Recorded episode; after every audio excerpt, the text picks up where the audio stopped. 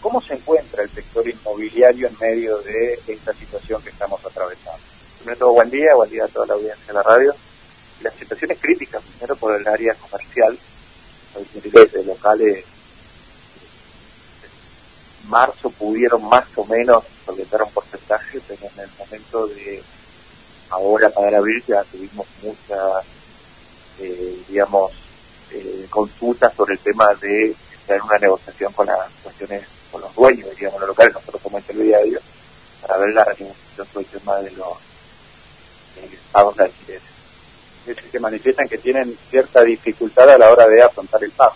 No cierta dificultad, muchísima dificultad, porque no, no, no han recaudado los comercios, casi un 70% de los comercios no están declarados esenciales. Eh, más el tema inmobiliario, no es un servicio que está declarado esencial y los comercios, por ejemplo, los restaurantes, eh, todo lo que significa el movimiento de venta de ropa, de, todo el área comercial casi está muy parado, extremadamente parado. Y, y en eso la recaudación es casi a cero. Fernando, aquí te está escuchando Fabricio Brunel. Sí, Fabricio, ¿cómo te va? Buen día, Fernando te saluda, ¿cómo estás? Hola Fernando, buen día. Buen día, acá andamos. Bueno, eh, entonces, ¿en el sector comercial es donde más se nota esto o, o, las casas particulares también, digamos, el particular que alquila una casa también está atrasado con el, el pago de alquileres eh, y en todo caso ahí te dice, mira, la verdad no puedo pagar porque no estoy trabajando o, o directamente, o cómo es en el rubro particular, digamos. Hay, un rubro, Fernando, sobre el tema de los alquileres rubro es el tema de los estudiantes, por ejemplo, la universidad eh, está parada, la gente mucho no se puede trasladar al interior y bueno, mantienen, tratan de mantener su alquiler como estudiantes. Y otra cosa, el área comercial, está en una situación desesperante respecto al tema del área comercial.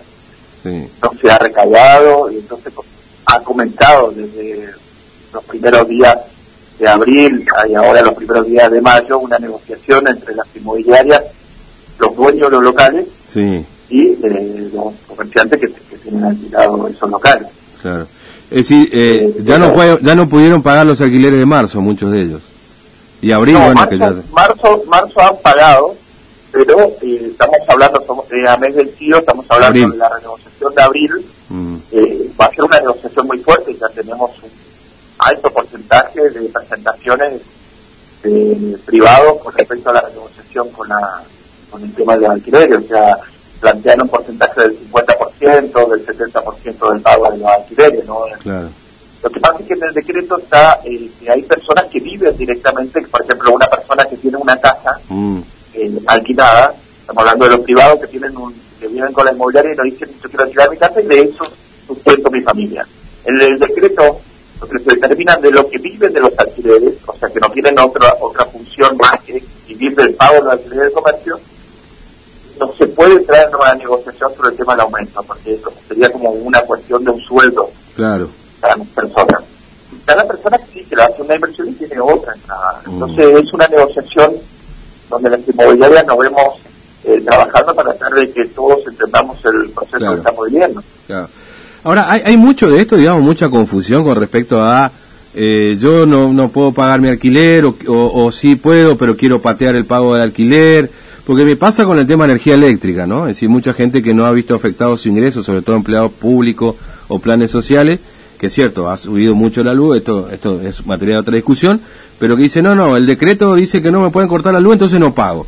Digamos, ¿no? Esto se escucha bastante seguido, ¿no? No sé si en el, rubro de ustedes también aparece un poco esta historia de, bueno, a mí no me pueden echar de mi casa, no me pueden sacar en este momento y, no paga directamente la, en este caso el alquiler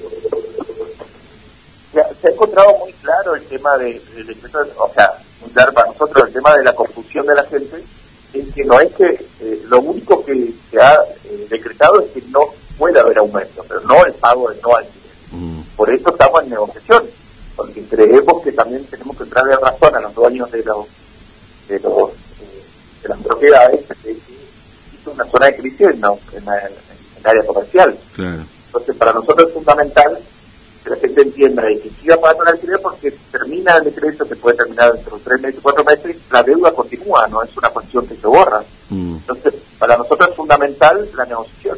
Claro, sí. Este, a ver cómo puede pagar y en todo caso qué, está dispuesto a ceder también la persona que, que, recibe ese pago, en este caso el propietario. Claro, que, haya, que haya voluntad de acuerdo. Mm. Eh, no, no que sea de un extremo al otro, del no pago de nada y tampoco que nos comprendamos que existe una situación de crisis eh, en todos los sectores. Claro. Y además ustedes particularmente como, como inmobiliaria, digamos, están bastante atados de pie y mano también, porque no, están, no han sido declarados esenciales y están trabajando prácticamente online, me imagino, ¿no? estamos trabajando online, no se pueden concretar nuevas operaciones porque eh, cuando se concretan nuevas operaciones el tema de los escribanos. Claro. No podemos certificar la firma. La gente que te alquila un nuevo local necesita un contrato nuevo.